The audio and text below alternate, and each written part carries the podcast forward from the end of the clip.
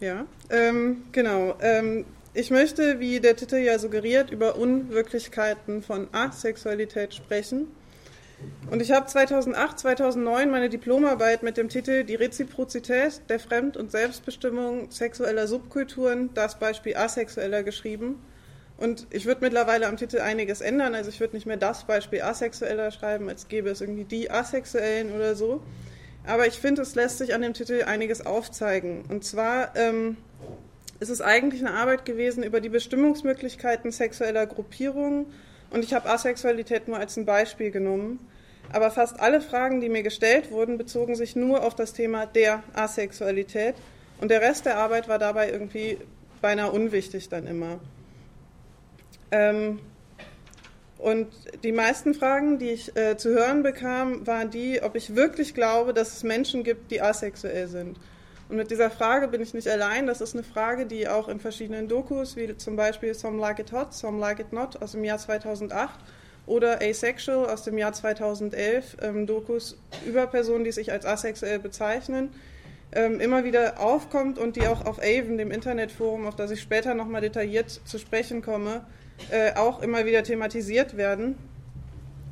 Und zunächst möchte ich zurück zu der Frage, ähm, ob ich wirklich glaube, dass es Asexualität gibt. Diese Frage wurde mir zumeist gestellt, bevor überhaupt gefragt wird, was unter Asexualität zu verstehen sei.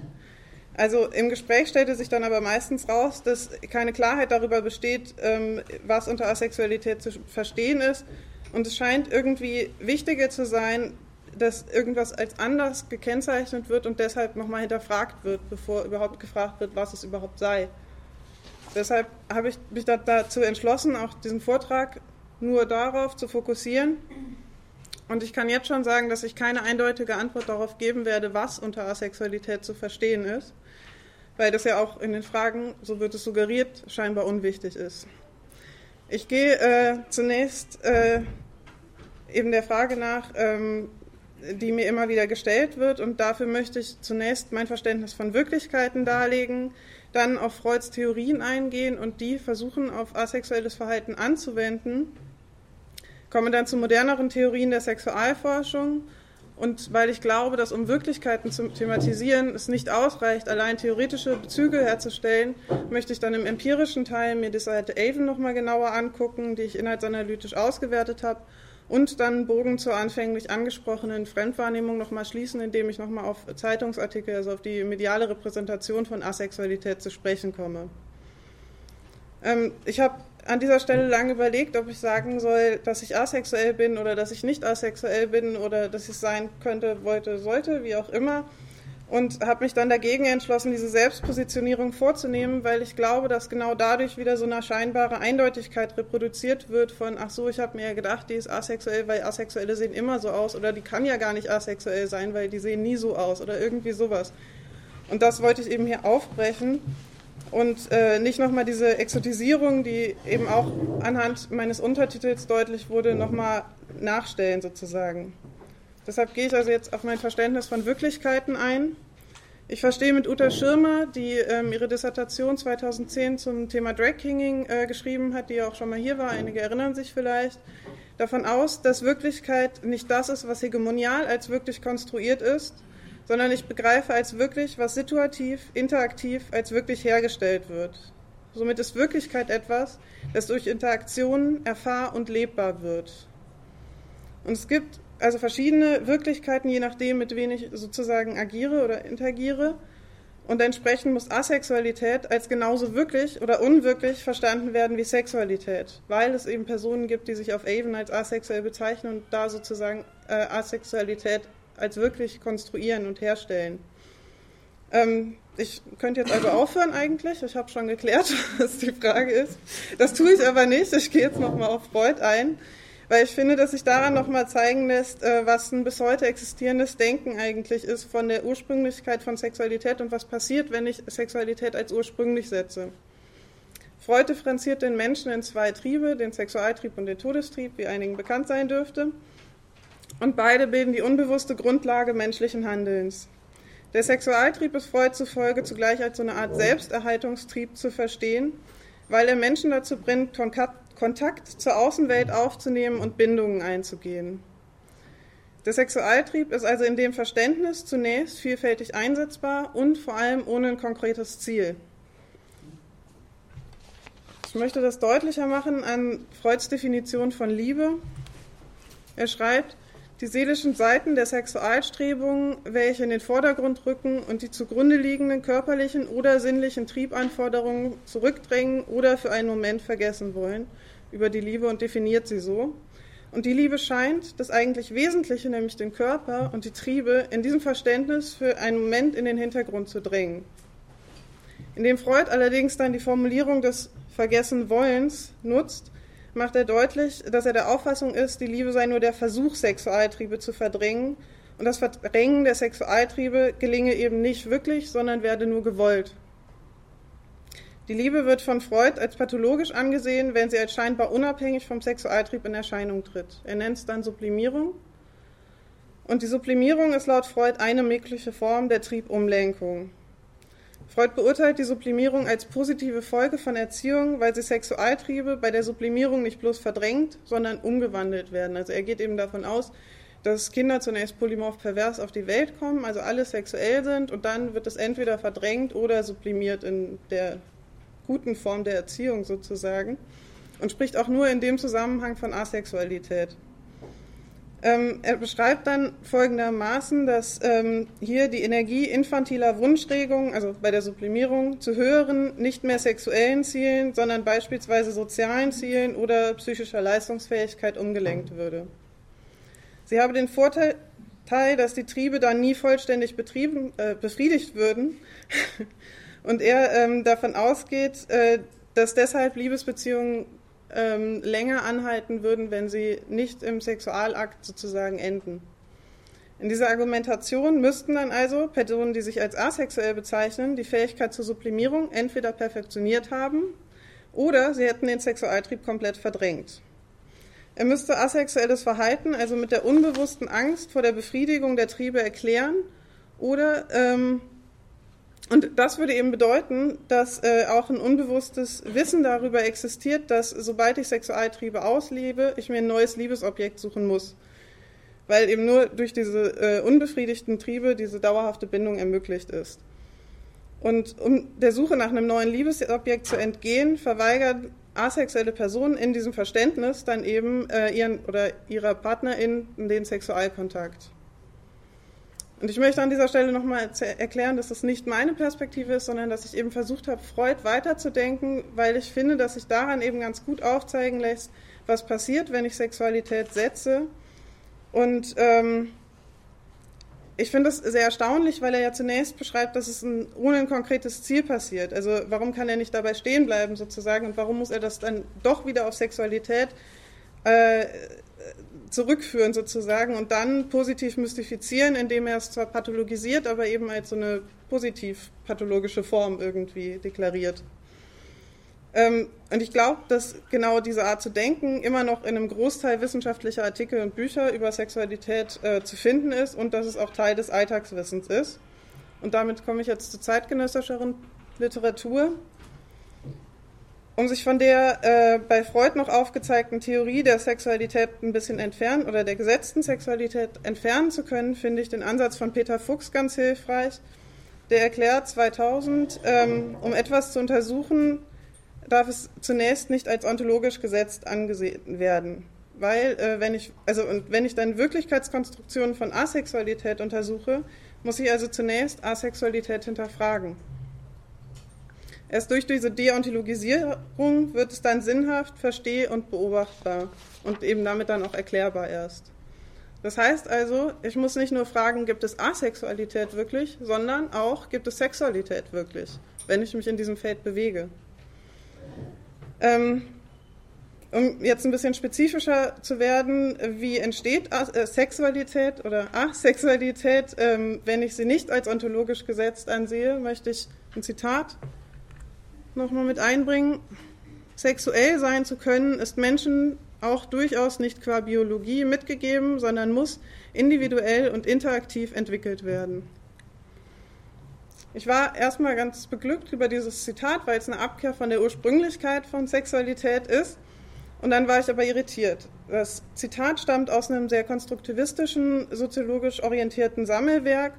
Und gerade das hat mich irritiert aus zwei Gründen. Zum einen wird ähm, Sexualität mit Leistung in Verbindung gebracht, durch dieses sexuell sein zu können. Und zum anderen mit dem Zwang, sexuell sein erlernen zu müssen. Ich habe mich dann gefragt, warum müssen Menschen denn sexuell sein erlernen? Und Marlene Stein-Hilbers und andere erklären es dann damit, äh, dass sie sagen, das sei notwendig, um handlungsfähig zu sein. Und dann habe ich mich gefragt, ob dann auch asexuelle, also asexuelles Sein äh, als gelerntes Sexuellsein gedeutet werden kann, indem sich quasi abgegrenzt wird von verschiedenen Formen des Sexuellseins, wird quasi eine eigene Sexualität, nämlich die asexuelle, äh, geschaffen. Und entsprechend der Theorie könnten demnach dann auch asexuelle Personen handlungsfähig sein. Gestützt wird diese Theorie von Brigitta Wrede. Sie erklärt, durch die Einführung des Begriffs der Sexualität habe sie sich von einer Handlungs- zu einer Seinskategorie verändert. Die Sexualität von Personen gelte somit als persönlichkeitsstiftend. Also erst über diesen Umweg der Frage, wer bin ich sexuell, ist eine Person erst handlungsfähig. Nun wäre also die naheliegende Annahme, okay, super, dann müssten ja eigentlich asexuelle Personen, die sich als asexuell bezeichnen, das Interesse der Messengesellschaft bedient haben, weil sie eine asexuelle Identität schaffen. Aber wie die Frage suggeriert, die mir immer wieder gestellt wurde, scheint das irgendwie nicht der Fall zu sein. Und dafür muss ich noch mal ein bisschen weiter ausholen, um das zu erklären. Das ist ein Versuch, äh, wie Foucault und Butler und viele anderen gezeigt haben, ist äh, hegemoniale Macht mit Sexualität und mit Geschlechterverständnissen irgendwie verknüpft. Und das alles wird irgendwie immer zusammenhängend gedacht. Das hatten wir ja hier auch schon mal ein paar Mal. Und ein Beispiel dafür ist, dass es geschlechterdifferenzierende Bedürfnisvorschriften gibt. Und die sehen je nach Zeitepoche unterschiedlich aus. Ich möchte ein Beispiel nennen. Im 19. Jahrhundert entsteht ein Frauenbild, das die bürgerliche Frau entsexualisiert und dennoch der patriarchalen Doppelmoral genügt, indem bürgerliche Männer ihren Trieb nicht an, an und mit ihren Ehegattinnen, sondern bei Frauen der unteren Klasse ausleben dürfen. Frauen werden also in dieser Zeitepoche, wo sie sowieso wenig Rechte haben, als nicht sexuell beschrieben und Männer werden stattdessen bis auf heute und ich würde sagen auch heute immer noch meistens ähm, als sexuell beschrieben. Und das erkläre ich mit Hilfe von Simone de Beauvoir, Hera Schenk und vielen anderen, ähm, damit, dass Sexualität eben auch immer mit Macht verknüpft ist. Marlene Stein-Hilbers und andere bringen es auf den Punkt, indem sie erklären, Sexualität und Geschlecht seien sich gegenseitig konstituierende und bestätigende Deutungssysteme.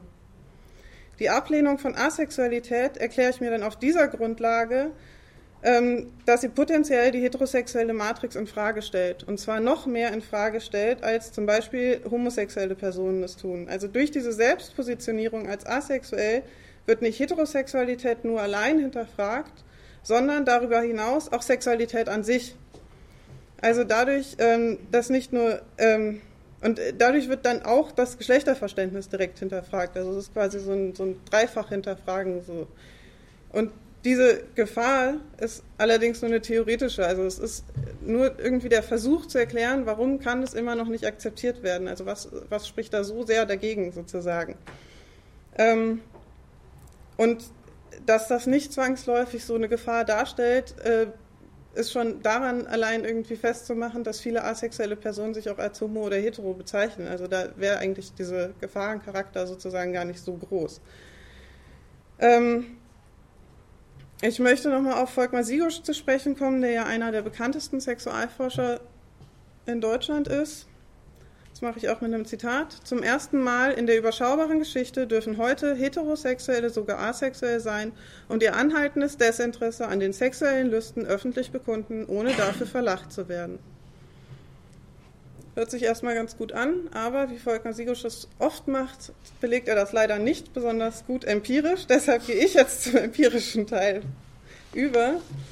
Ähm, ich möchte noch mal ganz kurz zu meiner Methode was sagen. Also ich habe 2008, 2009, wie Sie gesagt, meine Diplomarbeit geschrieben und der Untersuchungszeitraum ist auch aus dieser, aus dieser Zeit.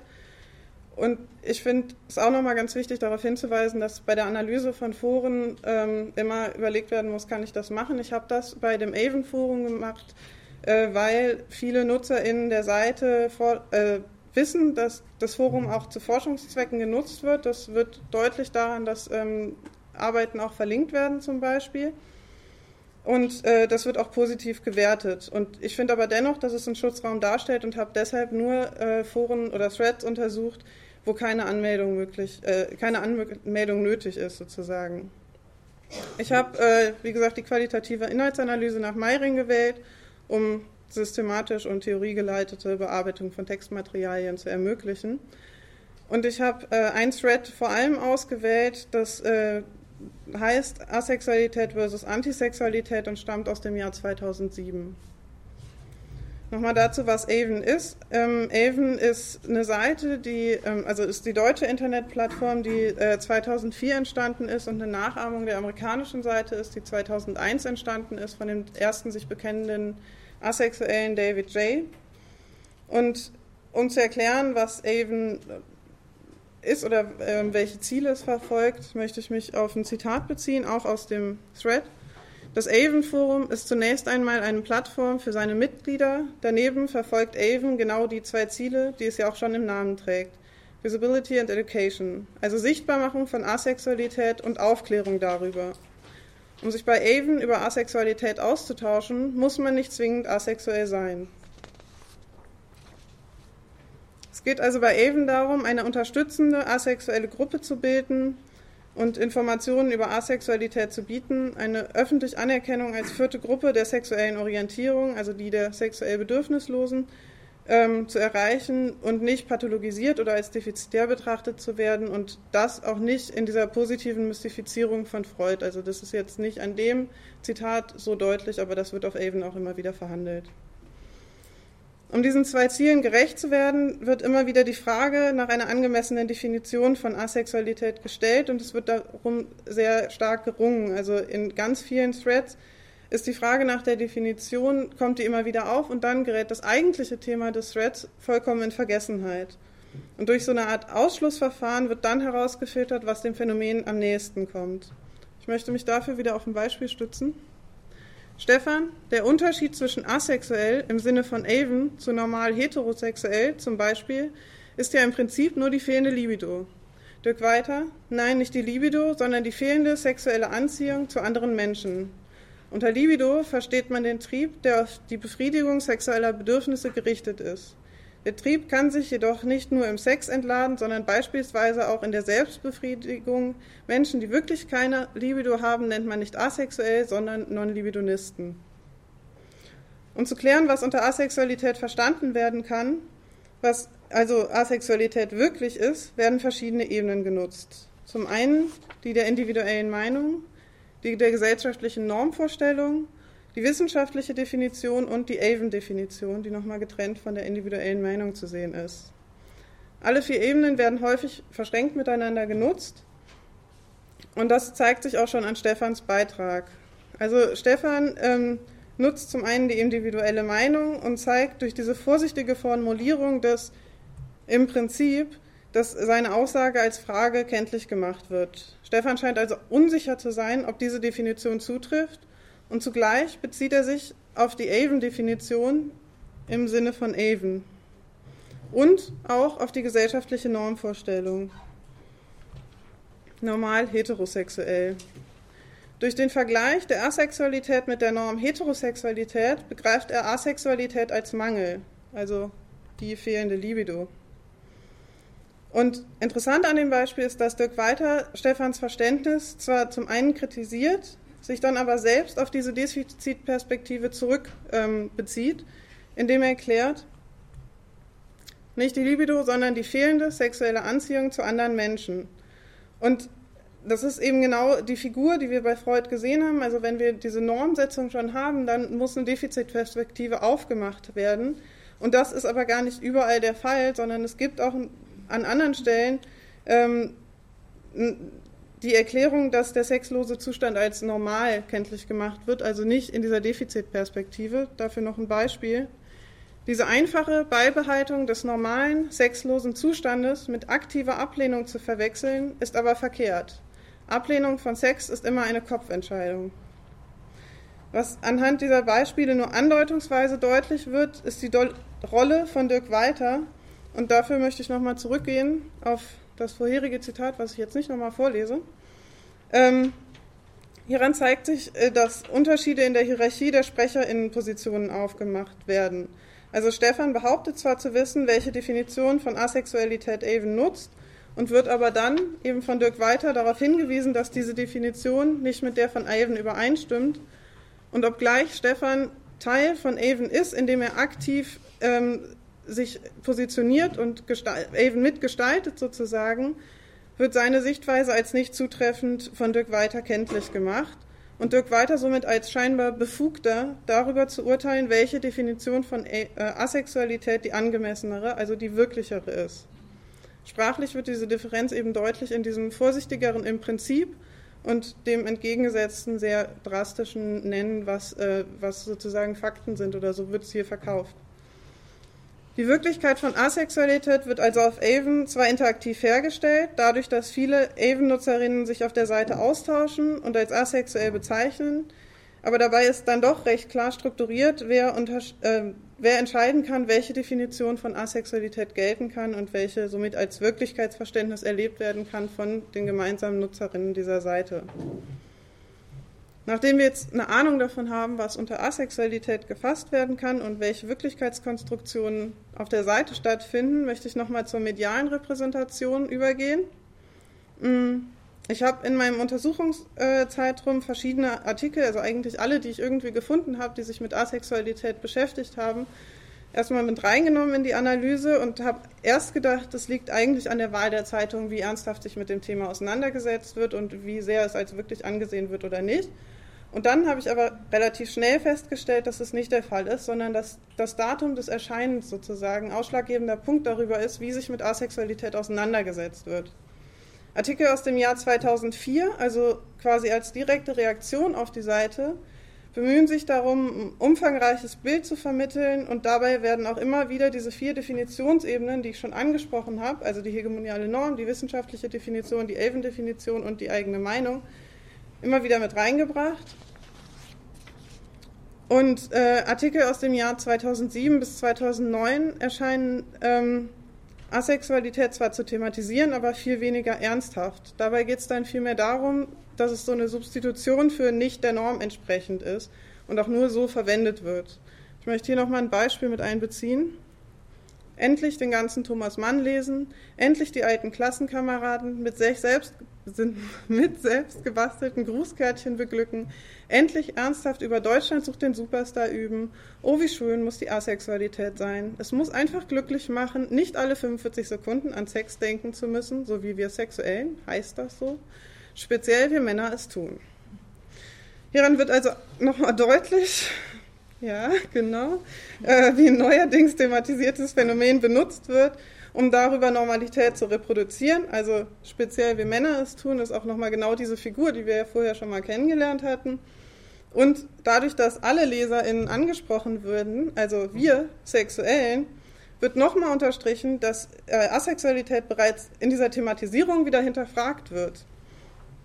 Und ähm, also als gäbe es keine asexuellen Personen, die möglicherweise irgendwie die Süddeutsche lesen und das ist ja ein bisschen merkwürdig dann dieses Nicht-Beschäftigen, ähm, sondern das Benutzen von Asexualität, um die Norm zu reproduzieren, ist genau das, was ich auch finde, was sich in meiner Frage widerspiegelt, durch dieses nicht zu fragen, was kann ich darunter verstehen, sondern immer nur, ist es das, gibt es das überhaupt? Ich komme damit schon zum Fazit. Gibt es Asexualität also wirklich? Ich würde sagen, ja, in der Lebenswelt schon und in der wissenschaftlichen oder grundsätzlichen Literatur eher nicht. Sexualwissenschaftliche Literatur von Freud ähm, bis heute lässt sich, also wie wir gesehen haben, zwar biegen und drehen und dann irgendwie auf asexuelles Verhalten anwenden, aber äh, was damit noch lange nicht erreicht ist, ist eine gesellschaftliche Anerkennung der Wirklichkeit von Asexualität. Und dabei, finde ich, kann ich ganz gut deutlich machen, dass sie genauso konstruiert oder nicht konstruiert ist wie Sexualität und somit genauso wirklich oder unwirklich. damit schließe ich und freue mich auf eure Fragen. Da bin gespannt.